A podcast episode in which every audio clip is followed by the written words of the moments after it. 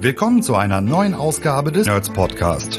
Hier sprechen wir über Methoden, Trends und Strategien, wie ihr euer Business über Social Marketing verbessern könnt. Von Facebook bis LinkedIn, von E-Com über Lead-Generierung bis Brandbuilding, von B2C bis B2B. Heute für euch am Mikro Maren Kaspers und Alexander Böker.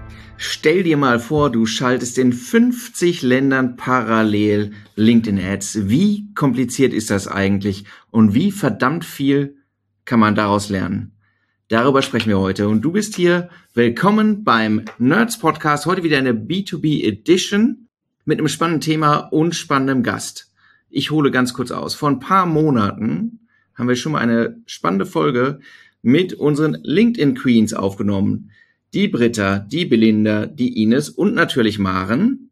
Damals haben wir uns mit dem Thema LinkedIn Roadmap beschäftigt und äh, was, was für diese Runde damals die spannendsten Neuerungen waren. Und heute haben wir wieder jemand aus der Runde dabei, außer Maren, der ich jetzt Hallo sage. Hallo Maren. ich habe schon gedacht, du hast mich vergessen. Ja, hallo Alexander, vielen Dank und danke auch für die Einleitung. Ähm, ich freue mich sehr über unsere Gästin heute in der Folge weil ich glaube, dass sie ganz viel aus der Praxis zu berichten hat. Du hast es gerade schon gesagt, sie managt unfassbar viele internationale Kampagnen auf LinkedIn mit ihrem Team. Ähm, ich freue mich heute auf einen guten Austausch mit Ines von der Firma Dynatrace. Ähm, Ines, stell dich doch bitte einmal kurz vor, was machst du, wo sitzt du ähm, und was muss man über dich wissen? Hallo Alexander, hallo Mann, danke noch einmal für die erneute Einladung. Ich freue mich sehr, hier zu sein und äh, Tipps und Tricks und ein paar Insights zu geben in unsere LinkedIn-Kampagnen. Äh, ich arbeite bei der Firma Dynatrace. Wir sind ähm, ein Softwareunternehmen, das eine Plattform hat, äh, im Bereich des Application Performance Monitoring. Das heißt, wir überwachen Anwendungen, Infrastruktur und Software.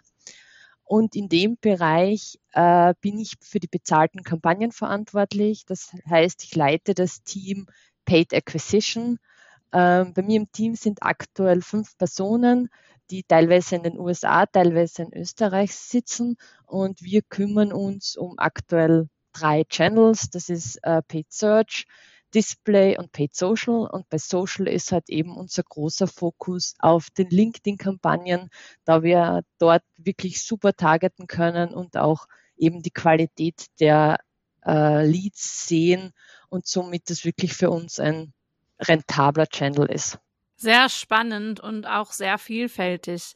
Ähm, wir haben es ja vorhin schon angekündigt, du bist, ähm, ihr schaltet Kampagnen international in ganz vielen verschiedenen Märkten. Deswegen wisst ihr ganz, ganz viel über LinkedIn und auch die Performance in verschiedenen Ländern. Erzähl doch mal, in welchen Ländern seid ihr aktiv?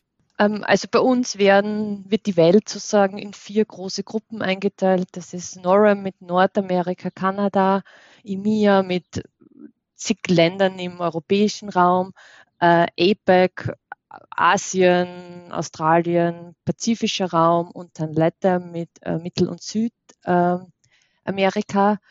Äh, wir schalten nicht weltweit, also wir schalten nicht in allen Ländern, aber ich sage so 50 plus ist ein, guter, ist ein guter Richtwert, ändert sich immer ein bisschen, weil wir da natürlich basierend auf unseren Sales-Team, auf unseren Field-Marketing-Teams äh, Anpassungen machen, je nachdem, wo die Prioritäten liegen. Äh, in den verschiedenen Ländern ist die Performance natürlich sehr unterschiedlich. Manche Länder konvertieren sehr gut, haben wir sehr gute Performance. In anderen Ländern ist es sehr schwierig. Also es ist super, super unterschiedlich. Und natürlich, wir sitzen jetzt entweder in Österreich oder teilweise in den USA.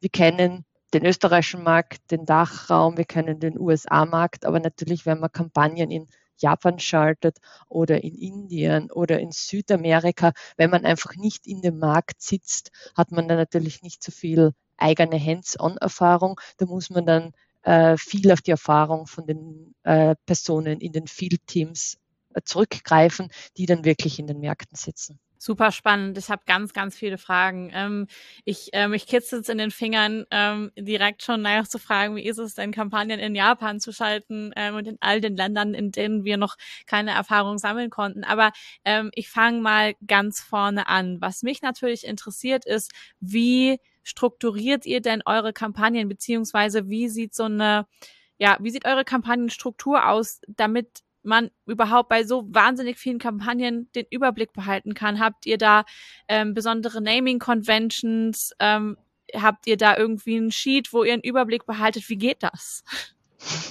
Gute Frage, ja. Äh, wir haben das auch relativ oft umgeworfen und das war nicht so beim ersten Versuch perfekt. Ähm, ich habe vor zwei Jahren oder gut zwei Jahren mittlerweile bei Dynatrace angefangen. Damals hat es zum Beispiel noch keine Kampagnengruppen gegeben oder zumindest in dem Account, den wir hatten, noch keine Kampagnengruppen gegeben. Damals gab es auch noch eine Agentur, die uns geholfen hat.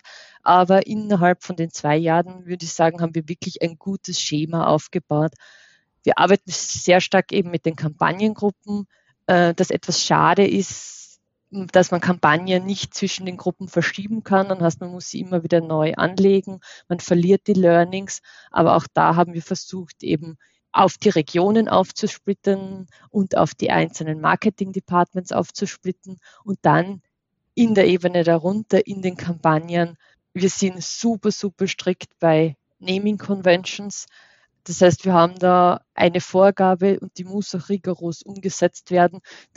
Und das ist nicht nur daraus, weil wir pingelig sind, sondern das ist aus beinharten Learnings, wie wenn man Kampagnen basiert, Kampagnen aktiviert und dann ist ein Leerzeichen zu viel, ein Leerzeichen zu wenig, die Filterung funktioniert nicht und dann sind die falschen Kampagnen aktiv. Also ist ein bisschen bitteres Learning teilweise gewesen, wenn dann falsche Kampagnen aktiviert oder deaktiviert sind. Und deswegen sind wir da auch super strikt und das muss passen kann ich mir gut vorstellen. Ähm, strikt zu sein und Struktur zu haben, ist auch etwas, was äh, ja mir tatsächlich immer sehr am Herzen liegt, damit man am Ende einfach wirklich sauber auswerten kann. Ähm, auswerten müsst ihr Kampagnen ja auch, beziehungsweise optimieren. Ähm, und wenn ich jetzt so darüber nachdenke, wie wir beispielsweise in Kundenkonten arbeiten, dann ähm, achten wir schon darauf, dass wir uns Kampagnen täglich angucken, dass wir uns täglich anschauen, in welche Richtung entwickeln sich die Kanalmetriken ähm, und gucken dann natürlich auch darüber hinaus, ne? wenn es eine Lead-Gen-Kampagne ist, wie entwickelt sich quasi dann die, äh, wie entwickeln sich die Anzahl der Leads, aber auch die Qualität der Leads. Ähm, das sind schon für eine Kampagne so wahnsinnig viele Daten, die man sich anschaut und auch so viele Arbeitsschritte. Wie läuft das bei 50 Ländern und Märkten? Also wie stark kann man da im Detail optimieren und was ist dein Geheimnis dahinter? ja, wie du dir vorstellen kannst, wir haben einige 100 Kampagnen gleichzeitig aktiv, weil wir natürlich verschiedene äh, Assets promoten, verschiedene Targetings haben. Also da kommen schon nochmal ein paar hundert Kampagnen zustande. Ähm, ich habe, wie gesagt, zwei ähm, Mitarbeiterinnen, die sich äh, hands-on wirklich um die Kampagnen, um die operative Umsetzung kümmern, was natürlich äh, für einen Account, für einen Channel schon einmal eine gewisse Workforce ist. Äh, auf, für mich selber, in, gerade in den letzten Monaten, hat sich Google Data Studio als super Tool für Reporting und für verschiedenste Performance-Evaluierungen entwickelt. Im LinkedIn Kampagnenmanager kann man nur begrenzt filtern und das ist teilweise einfach dann, man filtert nicht auf die richtigen Kampagnen, man, man kommt einfach nicht auf die richtigen Werte, die man sehen will. Deswegen im Google Data Studio sind wir jetzt dazu übergegangen, dass wir für größere Kampagnen, das kann jetzt sein ein Event, das wir promoten, das kann ein großes Asset sein, das wir promoten, also zum Beispiel ein E-Book oder ein Report, dass wir da wirklich ähm, Dashboards anlegen, die wir auch versuchen mittlerweile ein bisschen zu standardisieren mit unterschiedlichen Charts, mit unterschiedlichen Tabellen, die dann gefiltert sind, zum Beispiel auf ähm, das Anzeigenformat, dieses Sponsored Content, dieses In-Mail, ähm, auf die verschiedenen Länder, auf die verschiedenen Regionen oder auch die verschiedenen Targetings. Wir arbeiten ganz viel Jobtitel, Interessen und da machen wir dann wirklich alles einzelne Tabellen, wo man dann auf einen Blick sieht, okay, wie funktionieren die unterschiedlichen Targetings, wie funktionieren die unterschiedlichen Assets.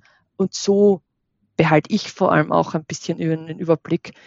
Im Endeffekt ist es natürlich, ich habe sehr viel Vertrauen in meine zwei Mitarbeiterinnen und die sind auch wirklich super und das muss ich auch haben, die dann wirklich operativ die Sachen umsetzen und ich versuche dann auf High Level mehr den Überblick zu haben und gehe dann bei Bedarf, sage ich mal, oder wenn ich halt äh, bestimmte sehr kritische oder sehr ähm, Kampagnen, sehr wichtige Kampagnen habe, da gehe ich dann eher tiefer ins, in die Optimierung und in die Performance rein. Super spannend, ähm, dass ihr da so detailliert reingehen könnt. Äh, ich glaube, da können auch viele Hörerinnen da draußen einiges mitnehmen, also vor allem auch aus dem ähm, was du erzählst über eure Reporting-Struktur, ne? Also dass ihr quasi sagt, ihr baut euch eine Übersicht über Google Data Studio.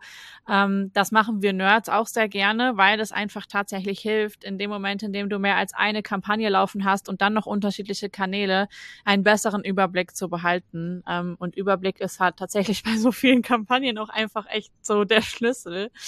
Ähm, mich interessiert eine Sache, die du gerade gesagt hast. Du hast gerade gesagt, ähm, Ihr schaut euch auch an, ähm, wie ist denn die Performance von einzelnen Zielgruppen und einzelnen Creatives. Das finde ich sehr, sehr spannend, dass man so tief runter ähm, geht in der Optimierung. Ne? Nicht nur die Kampagne quasi auf Kampagnenlevel optimiert, sondern dass man auch so weit runter geht bis zum Creative. Ähm, was siehst du denn so, also kannst du ein bisschen aus dem Nähkästchen plaudern, was es so für ähm, Unterschiede in Creatives in verschiedenen Märkten gibt? Also gibt es, weiß ich nicht, was, was kommt in Japan gut an, was in den USA gar nicht funktioniert? Also gibt oder gibt es da gar keine Unterschiede? Was wir in den letzten Monaten ganz stark gemerkt haben, ist, dass ähm, Creative Format spielt stark eine Rolle. Also wir sind jetzt fast ausschließlich dazu übergegangen, ähm, quadratische Square Images zu nutzen. Wir testen auch noch immer das Landscape, also das, äh, das alte Format sozusagen, aber sehen eigentlich across the board, dass es äh, das Square Images einfach besser funktionieren, bessere Klickrate haben und dann hinten raus auch gut konvertieren. Sonst in den Ländern ist es eigentlich weniger vom Creative abhängig. Meiner Erfahrung nach, es ist dann eher vom Angebot abhängig, vom Asset oder einfach von der Kultur an sich, weil wir schon ein paar Mal über Japan jetzt äh, aufgeworfen haben als Land. Japan ist super schwierig. Also auch nicht nur in LinkedIn, sondern auch ähm, bei Google Ads zum Beispiel konvertiert Japan sehr schlecht. Ähm, und da versuchen wir dann natürlich reinzugehen, okay, warum ist das so? Das Kampagnen-Setup ist relativ ähnlich wie in sage ich mal, 49 anderen Ländern, wieso ist das eine Land so viel anders? Und da müssen wir dann halt wirklich mit den Leuten in der Region, mit den Marketingpersonen in der Region reden. Und da war zum Beispiel Learning von uns, dass in Japan ist die E-Mail-Adresse oder das Hergeben der E-Mail-Adresse was ganz was Wertvolles. Das macht man nicht einfach so schnell mal für E-Book oder ähnliches, sondern das ist so, wenn man das volle Vertrauen in die Firma hat, irgendwann dann einmal vielleicht gibt man seine E-Mail-Adresse her. Und das im Hinterkopf zu haben, ist hilfreich. Ich meine, es hilft nicht bei der Kampagnenperformance, weil die ist dann trotzdem noch immer schlecht. Aber man weiß zumindest, okay, wenn ich einen Lead habe, dann ist das jemand, der wirklich überzeugt ist und der jetzt, die wir wirklich auch mit unseren äh, Assets überzeugen konnten. Und dann gibt es natürlich andere Märkte, wie zum Beispiel Indien, da funktioniert alles. Also das ist schon fast egal, was man ihnen hinwirft und es wird alles konsumiert und sie finden alles super. Und das ist dann natürlich so der krasse Gegensatz, wo man sagt, okay, man ist, alles ist in APEC, alles ist in einer unserer vier Subregionen, aber die Performance könnte unterschiedlicher nicht sein. Finde ich, finde ich schon spannend, wenn du dann, äh, äh, weil es ja auch nochmal so die Frage aufwirft, was ist der Wert von dem, was ich auf der anderen Seite gewinne, wie unterschiedlich die Bewertung dann auch ist von, von, von so einem Lied. Ne? Also das, das ist ja das, was du dann auch sagst, dass es eben ähm, äh, kein flüchtiger Kontakt ist in dem Markt, sondern du zahlst mehr, aber der Gegenwert, der angenommene Gegenwert muss dann ja auch ein anderer sein. Ne? Das ist ja das, ganz was du genau, ja. Ja, ganz genau. Also wir versuchen halt auch immer mehr in Richtung, okay, unsere Kampagnenperformance, natürlich vorrangig ist es auf dem Lead-Anzahl, weil das ist einfach die Metrik, die wir im LinkedIn direkt sehen, aber auch weiter runter zu gehen. Also wie viel Pipeline hat uns der Lead gebracht, wie viel Revenue hat uns der Lead gebracht. Das ist natürlich bei uns nicht so einfach, weil wir sind sehr enterprise-lastig, unsere Deal-Sizes sind sehr hoch, unser Sales-Cycle ist sehr lang, das kann bis zu zwölf Monate oder gegebenenfalls auch mal länger dauern. Und da ist es dann natürlich schwierig, das ja wieder äh, zurück zu mappen auf äh, Ausgaben, die von vor acht, zehn, zwölf, 14 Monaten stattgefunden haben. Das ist, das ist krass lang.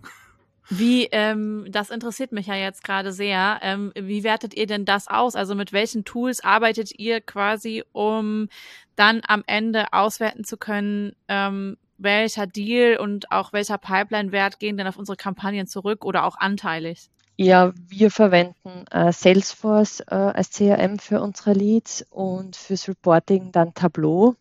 Mhm. Äh, hinter Tableau steckt eine Attribution Magic, die ich noch nicht ganz durchblickt habe, ehrlich gesagt, aber ich vertraue der Sache einmal, weil äh, die ganze Firma vertraut darauf, die jetzt aber nicht der Weisheitsletzter Schluss ist, weil es ist alles sehr auf Last Touch. Das heißt, die letzte Interaktion bekommt dann doch den meisten Wert.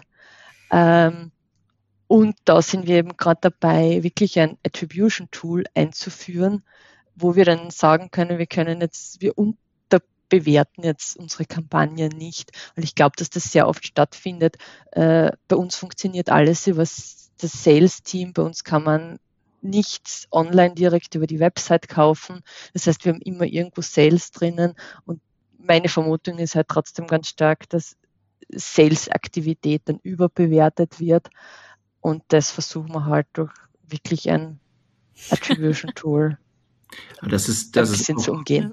So, so spannend, denn das ist ja das, Voll. also ein Kernproblem, mit dem eigentlich alle Firmen, die jetzt eben so längere, längere Sales-Zyklen haben, also länger brauchen bis zum Abschluss und wo du weißt, also ich meine, das ist schon, du weißt schon, es wird mehrere Touchpoints geben. Und man hat nicht mal alle auf dem Schirm. Und wie, wie rechnet man das zusammen? Und das ist, äh, du hast es schon gesagt, das ist wahrscheinlich nicht der Weisheit letzter Schluss. Wird es wahrscheinlich auch nie sein. Aber ähm, das ist, das ist ein ewiger, äh, das ist, das ist ein ewiger Struggle für alle. Bin auch sehr gespannt, wie es dann bei euch weitergeht. Aber ähm, ja, ganz genau. Also ich war vor Dynatrace auch in einer B2B-Softwarefirma. Dort haben wir den ganzen Bereich DevOps übergehabt mit fünf Firmen, die von eher SaaS-lastig bis eher Enterprise-lastig alles hatten. Und in den fünf Firmen hatten wir genau die gleichen Probleme. Also das ist, äh, ich glaube, alle B2B-Firmen und umso mehr Enterprise-lastig die Firma ist, umso länger der Sales-Cycle ist, umso schwieriger tut man sich einfach. Ja, und Absolut. tendenziell, es gibt natürlich immer die Tendenz zu sagen, der, der, der persönlich gesprochen hat, hat, hat den größten Anteil daran. Das ist äh, auch normal. Ganz genau. Und natürlich, man muss auch sagen, im Vertrieb, im Sales-Bereich hängen auch oft natürlich Gehälter oder Boni daran. Ja. Die sind dann natürlich mhm. auch interessiert, dass sie da ihre entsprechenden Credits für ihre Arbeit kriegen, was ja natürlich auch Sinn macht und ganz verständlich ist. Mhm. Jetzt hast du ja schon äh, mehrfach darüber gesprochen oder das, das Sales-Team angesprochen. Ähm, wie sind denn da eure Workflows in der Zusammenarbeit? Also habt ihr da quasi einen ähm, wöchentlichen Austausch? Ähm, wie, wie gestaltet ihr das? Um eine Größenordnung zu geben, äh, Dynatrace hat 4000 Mitarbeiter und allein das Marketing-Team sind, würde ich mal sagen, gut über 100 Personen. Äh, das ist ehrlich gesagt ein bisschen, wir haben sehr wenig Kontaktpunkte mit Sales, mhm. was ich teilweise sehr schade finde, weil dieser Kontakt mit Sales ähm, in den bei uns genannten Field Teams passiert. Das heißt zum Beispiel in EMEA, in Europa sitzen Field Marketing Personen, die sich dann auch zum Beispiel um Offline Events oder ähnliches kümmern und die haben dann mit Sales mehr direkt zu tun. Mhm ist ein Vor- und ein Nachteil, weil ich hatte in meiner letzten Firma sehr viel mit Sales zu tun und da hat man oft schon sehr harte Diskussionen und diese Diskussionen, da bin ich jetzt ein bisschen außen vor. Aber natürlich auf der anderen Seite, man ist wieder, man, die, die man muss auf die Field Marketing Personen dann quasi auf deren äh, Feedback und ähnliches vertrauen können, was mhm. die einen sagen, was die ihnen von Sales, von den SDAs weitergeben. Das ist natürlich wieder so ein Bottleneck in between. Sagen die einem alles? Äh, kriegt man die Informationen in der richtigen Zeit? Ja, da an der Quelle teilweise zu sitzen, wäre dann schon oft hilfreich. Ja, kann ich mir gut vorstellen. Ähm, magst du uns vielleicht mal so einen kleinen Einblick geben in deinen Alltag? Also mich interessiert das sehr. Ähm, äh, zu hören, wie sind so deine täglichen Workflows? Also wenn man so viele Kampagnen managt, womit verbringt man dann die meiste Zeit? Sitzt du die meiste Zeit vor Google äh, Data Studio Reports oder klickst du dich auch so, wie ich das häufig mache, sehr viel durch einzelne Kampagnen durch und verlierst dich darin? Also das kann ich zumindest sehr, sehr gut, wenn ich versuche, so bis ins letzte Detail irgendwie zu ähm, analysieren und zu optimieren. Wie sieht das aus bei dir? Bis vor einem halben Jahr habe ich sehr, sehr viel selbst ähm, in den Kampagnen gemacht, weil das so der Zeitraum war, wo quasi mein Team äh, aufgebaut wurde und angebordet wurde.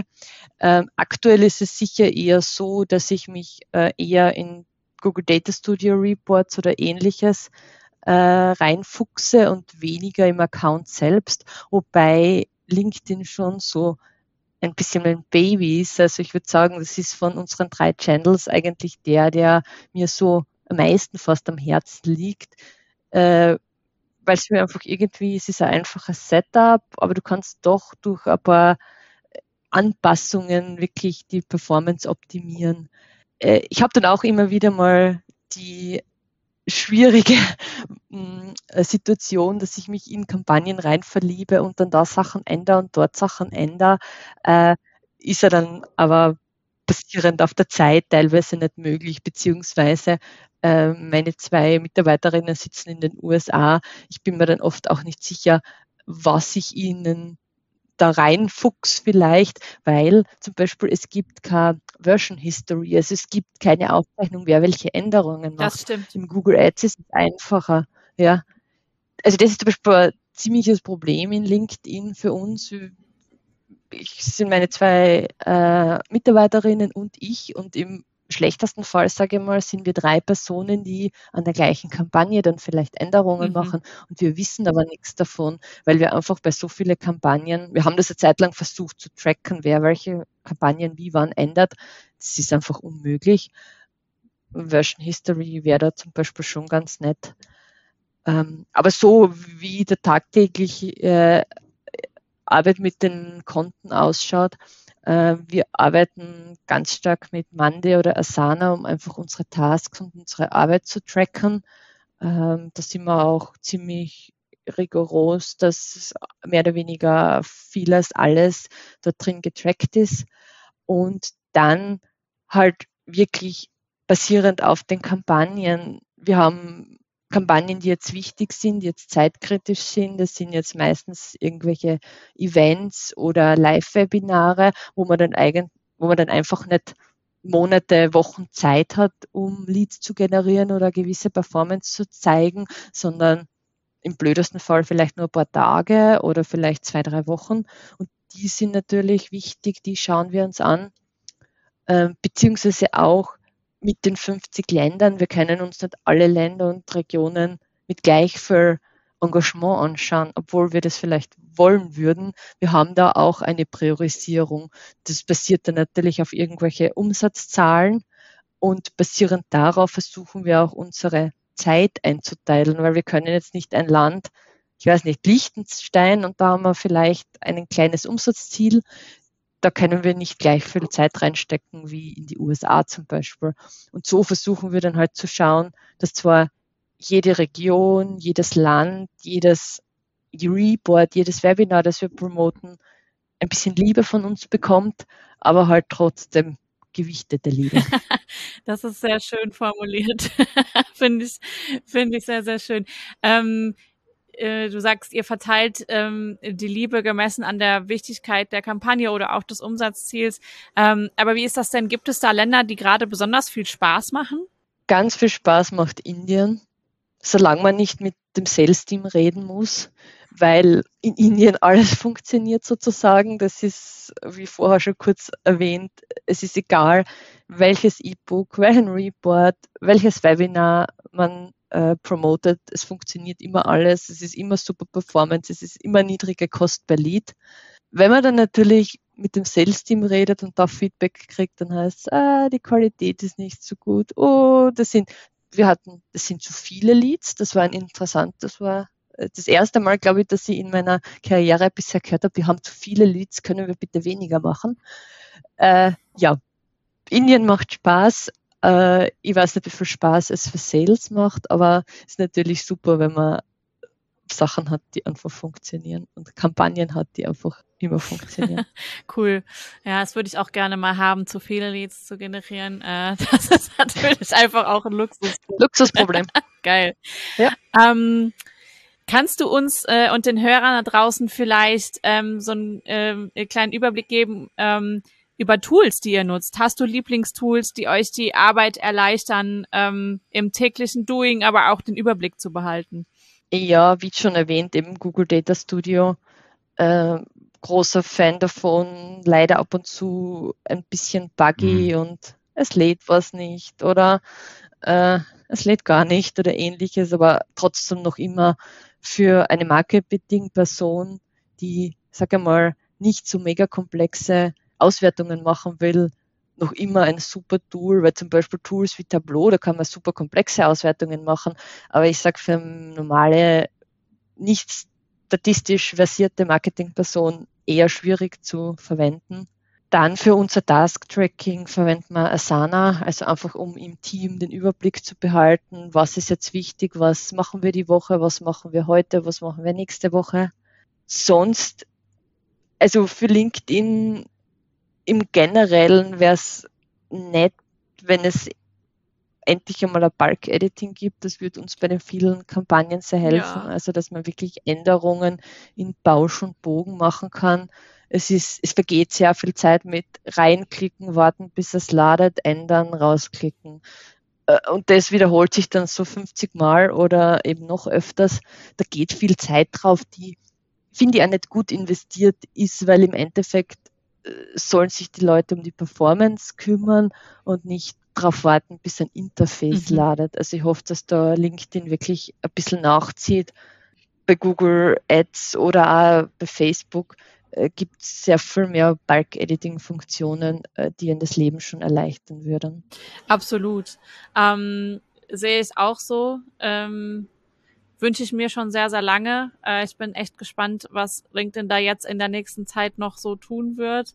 Ähm, einiges hat sich ja getan jetzt gerade kürzlich. ähm, eine Sache, auf die wir ja auch schon ganz lange warten, ähm, für die zentrale Verwaltung von Accounts und Rechten etc. ist der Business Manager von LinkedIn. Ähm, ich habe auf LinkedIn selber schon so den einen oder anderen Kommentar von dir dazu gelesen. Ähm, magst du mal so ein bisschen berichten. Was ist denn deine Meinung? Nutzt ihr den Business Manager? Ähm, ihr müsstet ja eigentlich einen guten Use Case haben. Ne? Ihr habt viele Märkte, die ihr betreut. Ihr habt äh, ähm, viele Accounts. Eigentlich sollte das ja ein gutes Tool sein für euch, was so ein bisschen auch die, ähm, ja, ein bisschen Zeit spart. Ja, interessanterweise nutzen wir ihn nicht. Wir haben uns ihn angeschaut. Wir haben, also wir haben LinkedIn Ansprechpartner und haben mit ihnen auch darüber auch gesprochen. Und auch von Ihnen war die interessante Antwort, nein, es hilft euch eigentlich nicht wirklich. Es ist nämlich so, wir haben nicht so viele mhm. Konten. Mhm. Wir haben schon ein paar Konten, aber die Konten, die jetzt wirklich in meinem Team von mir gemanagt werden, das ist eigentlich nur ein Konto und das ist dann weiter strukturiert. Äh, Wäre sonst eigentlich auch im Sinne von Conversion Tracking, Abrechnung und ähnliches unmöglich, weil man dann ja eigene Conversion Tracking Pixel mhm. einbauen muss, eigene äh, Rechnungen bekommt und ähnliches. Also bin ich da auch sehr froh, dass wir einen Account haben. Und für LinkedIn-Seite haben wir auch nur eine. Und deswegen ist es eigentlich relativ enden wollend, äh, der Use Case. Der einzige Use Case, der uns jetzt noch ein bisschen so im Hinterkopf schwebt, wo wir gerade schauen, ob das funktioniert oder nicht, ist, wir brauchen einen User für unsere Marketo-Integration. Das heißt, dass die Leads von den Lead-Formularen automatisiert mhm. ins Marketo rein äh, geschoben werden. Das passiert aktuell über ein privates Profil, was natürlich nicht optimal ist, wenn die Person mal mhm. auf Urlaub ist oder krank ist oder auch das Unternehmen verlässt. Da ist LinkedIn gerade dran zu schauen, ob das geht. Sie sind sich aber selber nicht so ganz sicher. Es ist jetzt bei uns nicht so der Urgent Need da, dass wir das ändern. Aber sonst ist es wirklich interessanterweise so, dass auch LinkedIn selbst gesagt hat, ja, eher für Agenturen, wenn man jetzt wirklich viele Accounts, viele äh, Seiten hat, viele verschiedene User. Also wir haben auch nur eine Handvoll Personen, die Zugriff auf den Account haben, weil wir einfach das Risiko äh, limitiert wollen, dass irgendwer auch vielleicht unabsichtlich mhm. was bei den Kampagnen ändert. Ähm, wenn wir eben keine Version History haben, können wir nicht sagen, wer die Sachen geändert hat. Also da ist es, also sind die Use Cases wirklich limitiert. Mhm. Äh, ja. Äh, schon, cool. Schon spannend, ne? Also äh, man würde, man würde initial ja annehmen, eine, äh, eine Company mit der, mit der Reichweite, mit der Komplexität der Werbemaßnahmen, die am Ende auch dahinter steht, sollte profitieren können von, von, von dem, was äh, LinkedIn hinstellt. Aber es ist, äh, es sind nicht viele Personen. Die Komplexität in der Organisation ist gar nicht groß. Es ist einfach nur viel, was ihr macht, ne? Ganz genau. Und von LinkedIn war halt eher auch, okay, die Zielgruppe für den Business Manager sind Agenturen.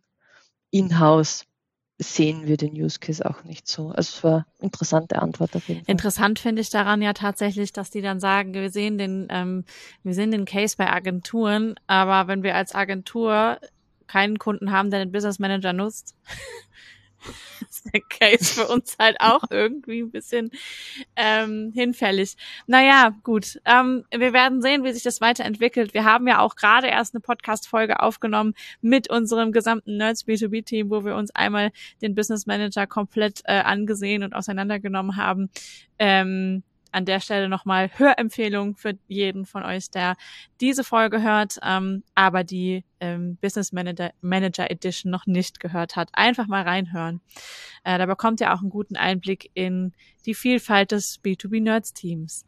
Ähm, ja, Alexander, gibt es ähm, noch Fragen, die dich interessieren? Ich finde, ja, eine vielleicht. Ich finde es auf jeden Fall, in dem ganzen Gesprächsverlauf wird halt so deutlich, ne, äh, finde ich, dass, dass das Thema Ihnen ist jetzt für, für dich auch stark äh, Überblick behalten ist, ne? Und eben wie, wie die, die Komplexität ja. aus dem vielen, deswegen hast du jetzt ja schon viel gesagt, hier die Visualisierung von den, von den Kampagnen.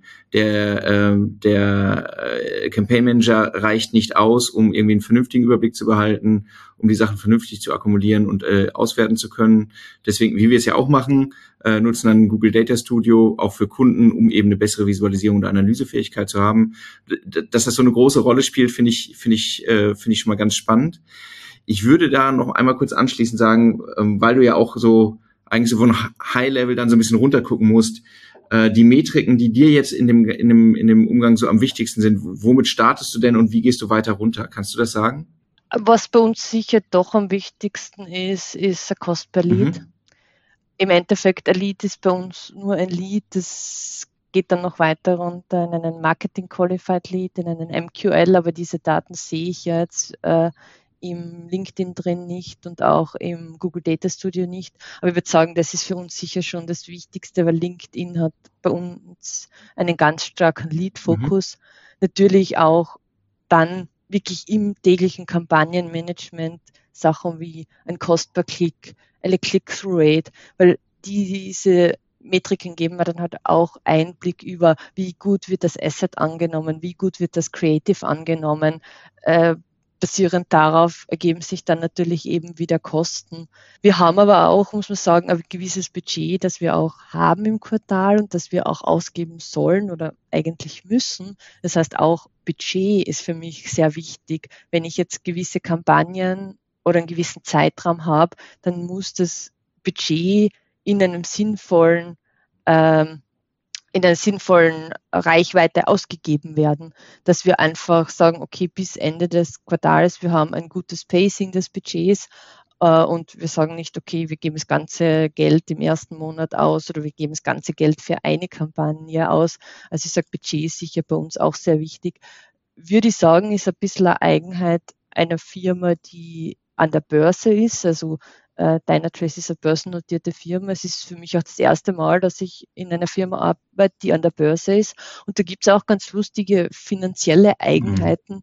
mit die man dann draufkommt. Oder eben zum Beispiel auch äh, Budgets, die halt vorgegeben sind.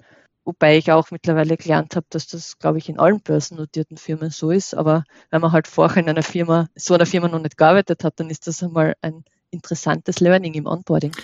Ja, äh, kann, kann ich mir gut vorstellen. Ich finde das immer ganz interessant, um mal zu sehen, auch auf was guckst du denn, gerade auch in Bezug auf, auf was guckst du alles jetzt womöglich nicht mit einer hohen Priorität.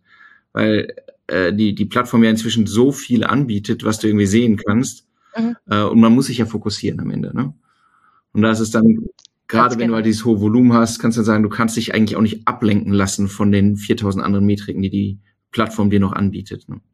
Ganz genau. Und es ist auch, verschiedene Kampagnen haben auch unterschiedliche Ziele. Wenn wir zum Beispiel Events bewerben, haben wir da äh, Registrierungsziele und da ist zum Beispiel dann auch ein Cost per Lead vielleicht zweitrangig. Da ist dann das wichtigste Ziel, wir müssen diese Registrierung erreichen. Natürlich schon mit dem niedrig, niedrigmöglichsten Cost per Lead, weil dann haben wir natürlich mehr Registrierungen, aber im Endeffekt ist es dann wieder, also es hängt auch von dem ab, was wir gerade bewerben, welches Ziel ist jetzt wirklich so das primäre Ziel? Ist es jetzt ein Cost per Lead? Ist es dann vielleicht äh, die Anzahl der Leads?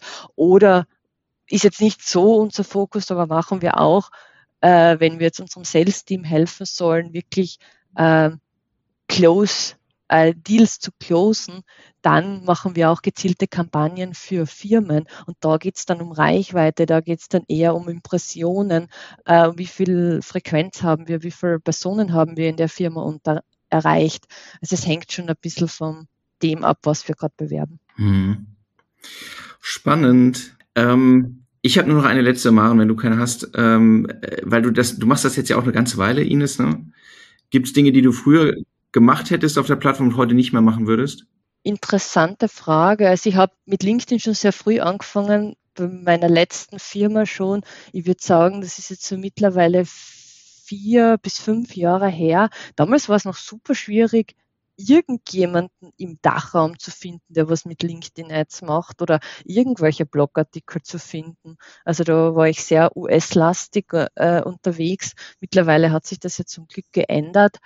Ähm, ich glaube, dass sich schon vieles geändert hat, auch so im LinkedIn-Algorithmus, dass der auch besser geworden ist, äh, im Sinne von, wenn ich ihm genug Daten liefere, bringt er mir auch wirklich die entsprechende Performance. Ich habe das Gefühl, das war vorher nicht so. Das ist vorher einfach eher, okay, da war das Ganze vielleicht noch nicht so ausgereift, dass das alles noch in den Kinderschuhen gesteckt, aber ich glaube, da ist ganz viel Zeit reingeflossen.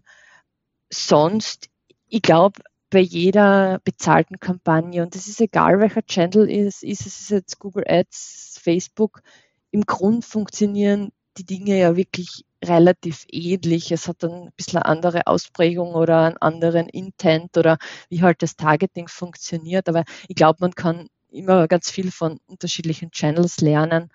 Aber so irgendwas, was ich jetzt gar nicht machen, was ich jetzt damals gemacht hat und jetzt gar nicht machen würde, ich glaube, es ist sehr viel konstant geblieben. Wir arbeiten zum Beispiel auch ganz viel noch immer mit manuellen CPC, mhm. weil wir da halt wirklich noch die größte Effizienz sehen.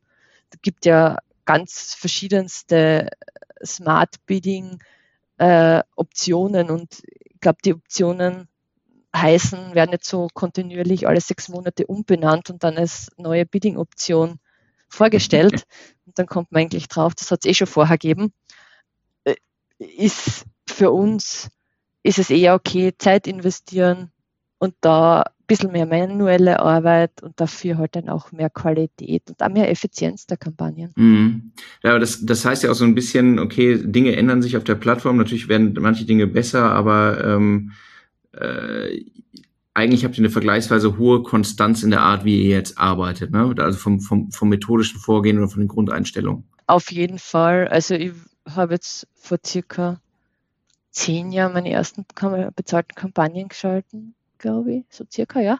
Und im Endeffekt, das Grundprinzip hat sich nirgendwo wirklich geändert. Ich würde sagen, am meisten hat sich im Google Ads Bereich geändert, weil da ist wirklich, da schauen die Ads ganz anders aus, da funktioniert wirklich vieles ganz anders, was man, aber so im LinkedIn, ich glaube, LinkedIn ist einfach als Tool noch zu, zu jung und zu, ja, da zu wenig Zeit, dass sich einfach so viel geändert hat, wo jetzt sagen würde, das ist jetzt so ganz anders. Ja, gut, im, im Google Ads Bereich sind ja auch ganze Formate weggefallen dann, ne? Das ist äh, genau. bei, bei, bei LinkedIn ist das Thema nur im Dachraum ähm, mit den mit den E-Mail bzw. Message Ads eigentlich eingeschränkt worden. Ansonsten ist es ja eigentlich immer noch im, im Aufbau, Dinge kommen hinzu. Ne? Das ist ja wir schmerzlich vermissen im Übrigen die E-Mail-Ads. Schmerzlich vermissen, aber nur in der Dachregion jetzt. Sonst halt. Nur in der Dachregion. Genau, in der Dachregion und ganz China ist letztes Jahr weggefallen. Also im Dezember wurde LinkedIn als Plattform in China abgeschalten und natürlich dann auch die LinkedIn-Ads. Das und die E-Mail-Ads in Europa sind zwei Dinge, die wir. Und was habt ihr dann in China gemacht? Äh, andere Channels, also äh, WeChat, mhm. Baidu, ähm, ist aber natürlich von uns aus nicht machbar. Das wird dann in China gemacht mit einer Agentur, äh, weil das einfach, ich glaube, die Plattformen sind ja nicht mal, haben nicht mal ein englisches Interface, beziehungsweise äh, zum Beispiel WeChat, das ist ja ein eigenes Ökosystem. Ich glaube, das muss man leben, ja. um es zu verstehen. Ja, schade, ne? Also ich würde, ich finde das tatsächlich sehr interessant, darüber mal irgendwie ein bisschen was zu erfahren, wie ähm, funktioniert da Performance, wie, wie funktioniert das Tool insgesamt überhaupt, ne? Ähm, wenn du da. Ganz genau, das ist ja ein eigenes Internet-Ökosystem. Genau, genau, total spannend eigentlich. Also vielleicht kriegst du irgendwann mal Insights von eurem Team oder der Agentur und dann ähm, sehen wir uns hier nochmal im Podcast und reden ein bisschen darüber, wie Performance Marketing in China funktioniert. Sicherlich, können wir gerne machen. Ähm, sehr, sehr cool. Vielen Dank für so viele Insights und ähm, so viel Zeit die du uns geschenkt hast, um hier zu berichten. Ähm, ich persönlich finde das immer sehr, sehr wertvoll, ganz praktisch zu hören, wie andere in Unternehmen so ihre ähm, Kampagnen organisieren, strukturieren und da halt auch ähm, ja zum Teil so als äh, als Einzelkämpfer unterwegs sind. Ähm, ich komme ja selber auch aus dem Unternehmen, ähm, in dem ich das ganze Thema Performance Marketing anfangs als Einzelkämpfer mit aufgebaut habe und in der Zeit war es für mich so wichtig, den Nerds Podcast zu hören ähm, und mir dort halt so die ja B2B Kolleginnen in anderen Unternehmen anzuhören und mir abzugucken und abzuhören, was die so machen. Ähm, deswegen frage ich auch so interessiert nach Tools und Workflows. Ähm, ich glaube, da hast du sehr viel Wert mitgebracht für viele unserer Hörer. Vielen, vielen Dank dafür, dass du hier gewesen bist. Danke euch zwei für die erneute Einladung und ja, hat sehr viel Spaß gemacht. Äh, bin gerne bereit, weitere Insights zu scheren. Also jeder, der den Podcast hört, meldet euch gerne bei mir. Äh, ich bin auch super interessiert daran, von anderen zu lernen. So viel große B2B SaaS-Firmen im Dachraum gibt es dann ja auch wieder nicht. Äh, und da ist dann gemeinsamer Knowledge-Austausch so eine super Sache. Also gerne melden. Absolut. Ihr findet die Ines ähm, auf jeden Fall auf LinkedIn. Ines, du musst jetzt einmal deinen vollen Namen sagen, weil ich habe immer Angst, dass ich deinen Nachnamen falsch ausspreche.